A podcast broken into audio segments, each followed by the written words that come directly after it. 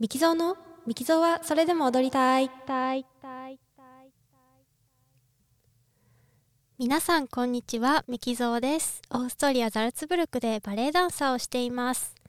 えー今日は、木曜日の更新なんですけれども、えーっと、ツイッターの方で質問箱というあのアプリから連帯してつけれる、と、質問を匿名で、えーっと、いただけるというあのアプリで、え、ツイッターの方で質問を募集してるんですけれども、その中で、えいくつか、え答えていきたいと思います。これ、できたらね、ま、木曜日はなんか質問に答える回みたいにしても面白いかもしれないですね。ちょっとやってみます。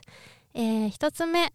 プロのバレエダンサーになってびっくりしたことってありますか？という質問をいただきました。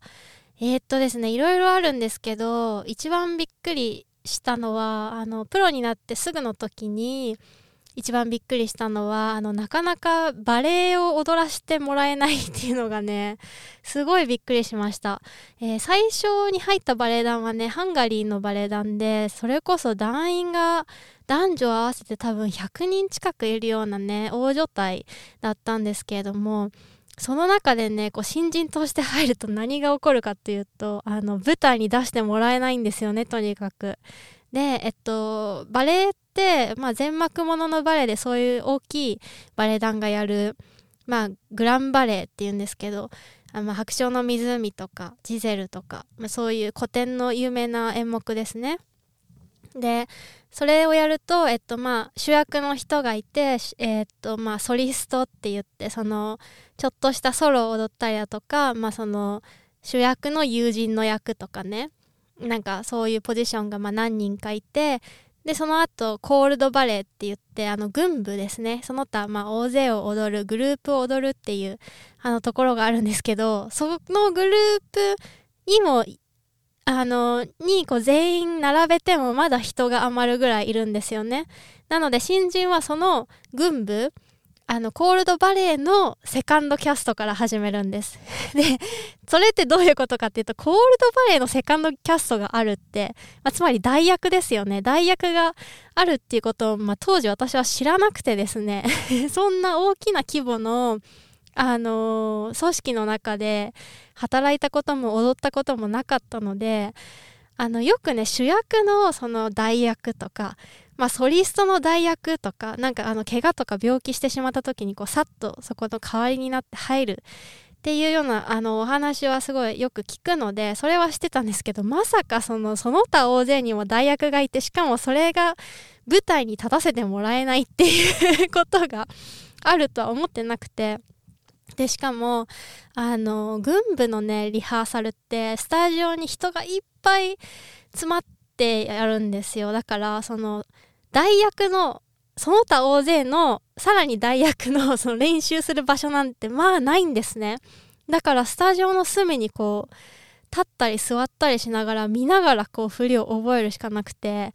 で、そんなことを私したことがなかったので、振りも全然頭に入らないし、だから一日中こう座ってリハーサルを見てるような日々が続いたりとかしていて、で、あの、そのリハーサルにね、入ってたらまだいいんですけど、あの、リハーサルがないっていう日もあったんですよね。そのキャスティングされてないから、朝、えっと、トレーニング、朝のバレエクラスやったらもう、何にも仕事がないっていう こともあって、で、それで、あなんか何やってるんだろうみたいな ことを思うことが多かったですね、最初は。それで、えっと、なので、最初のバレエ団では、主にオペラとかに出てましたね。オペラで、例えば、アイーダっていうオペラがあるんですけど、その中でこう、バレエシーン、結構ね、大きめのオペラってバレエシーンがちょこちょこ入ってきたりするんですけど、そのバレエシーンの、まあ、奴隷の踊りを、あの、ちょっとしたりとか、なんか、そう、そういうこと。あと、新作のオペラがあるから、ちょっとなんか、モダンバレエっぽい振り付けで、あの、オペラに出たりとかしましたね。まあ、そこで、その同年代のダンサーたちと仲良くなったりする機会でもあるので、それはそれで楽しいんですけども、やっぱり私はクラシックバレエをやりたくて、そのバレエ団に入ったので、それはびっくりしたし、ちょっと悲しかったですね。えっと、その後チェコのバレエ団に移るんですけどそこではねあの幸運なことにバレエばっかり 本当にやらせていただいてあんまりオペラとかもあのないあの劇場そのバレエシーンをやるようなオペラをやるあやる劇場ではなかったので、まあ、オペラとか、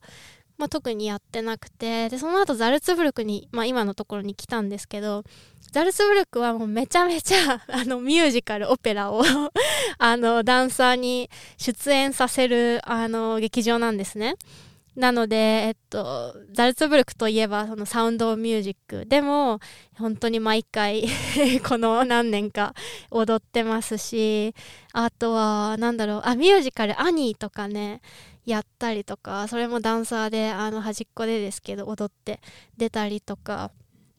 あの劇場の中でミュージカルをやる時って、えっと、オペラ歌手の方々が、えっと、コーラスをやられてでそのミュージカルミュージカルを専門にされてる歌手とダンサーの方が何人かゲストで来ていただいてそこでその主役とかねソリストをあの歌ってもらう踊ってもらうってことなんですけどそのグループダンスになる時にやっぱり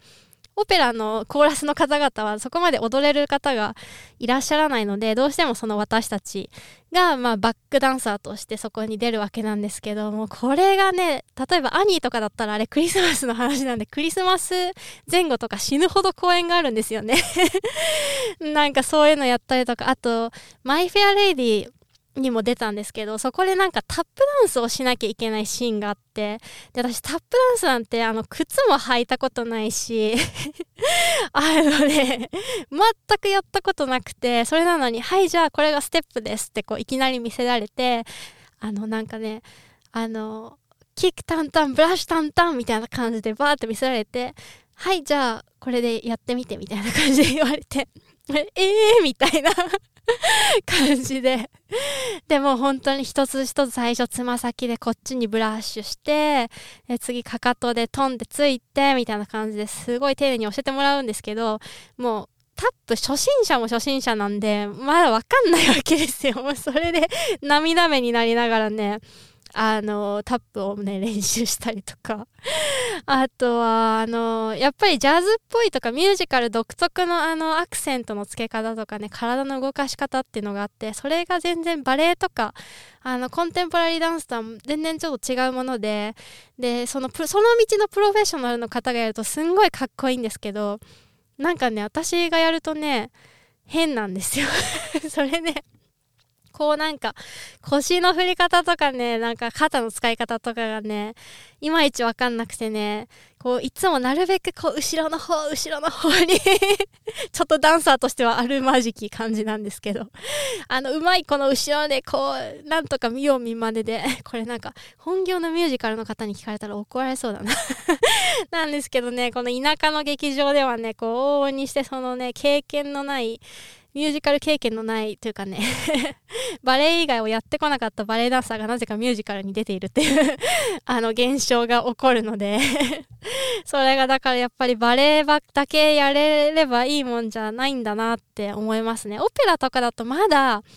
あのちょっとクラシックバレエっぽい振り付けそのやっぱり曲調的にあのクラシックっぽい振り付けが合うのでクラシックっぽい振り付けで踊らせてもらえたりすると非常にありがたいんですけどあとねあのもう本当にコンテンポラリーみたいなそのあんまりその何が正解で何が間違いかっていうことがないようなジャンルのあのダンスでそのオペラで振り付けてもらうとあの私も楽しんでできるんですけどね。そうもしあなのであのバレエダンサーとしてあのヨーロッパに行きたいヨーロッパで仕事をしたいっていう方がもしリスナーさんの中にいらっしゃったらぜひあのバレエ以外のダンスをかじって あの行かれることをおすすめします。あのコンテンポラリーはもちろん必須な今時は必須なんですけど特に多分ドイツとかオーストリアとかねあののあたりはあのミュージカルをされてる劇場が非常に多いのででそれもねあのすごくやっぱりあのいろんな方とのつながりもできるしそこでそのオペラの方と仲良くなったりミュージカルの方と仲良くなったりとかしてあのあるミュージカルやってた時はねそのミュージカルダンサーの方にウォームアップあのするから一緒にしないっていう風に誘っていただいてそこでこう一緒にねスタジオで踊ったりしてそれもすごい楽しくていい経験だったのでそうそういう経験があるとすごい楽しいんですけどあのやっぱりね全然経験したことないジャンルをやるっていうのはなかなかねまあそれも仕事のうちなのであのよぜひジャズダンスとか タップはあんまり使わないのかな。なんであれあの時タップさせられたんだろう とか。まあジャズダンスとかねタップダンスとかをかじっていかれることをおすすめします。うんともう一個質問答えようかな。10分か。えっともう一個さっと言っちゃいます。えっと2つ目。今までで一番嬉しかったことは？というふうな質問いただきました。えっとねいろいろあるんですけどやっぱりパッと思い浮かぶのは直近ではあのこの放送でもよく出てくる師匠と一緒にあの作品を踊ってその師匠がその私のためにあの振り付けてくださった作品を一緒に踊ってですねもうその時間がもう練習から本番最初から最後までもう最高でしたね。それが一番嬉しかったです。もうあれそこまでその私のことを理解してくれてその私の個性を大事に伸ばしてくれた伸ばしてくれる指導者であり、まあ、上司でありあのね先輩なんですけど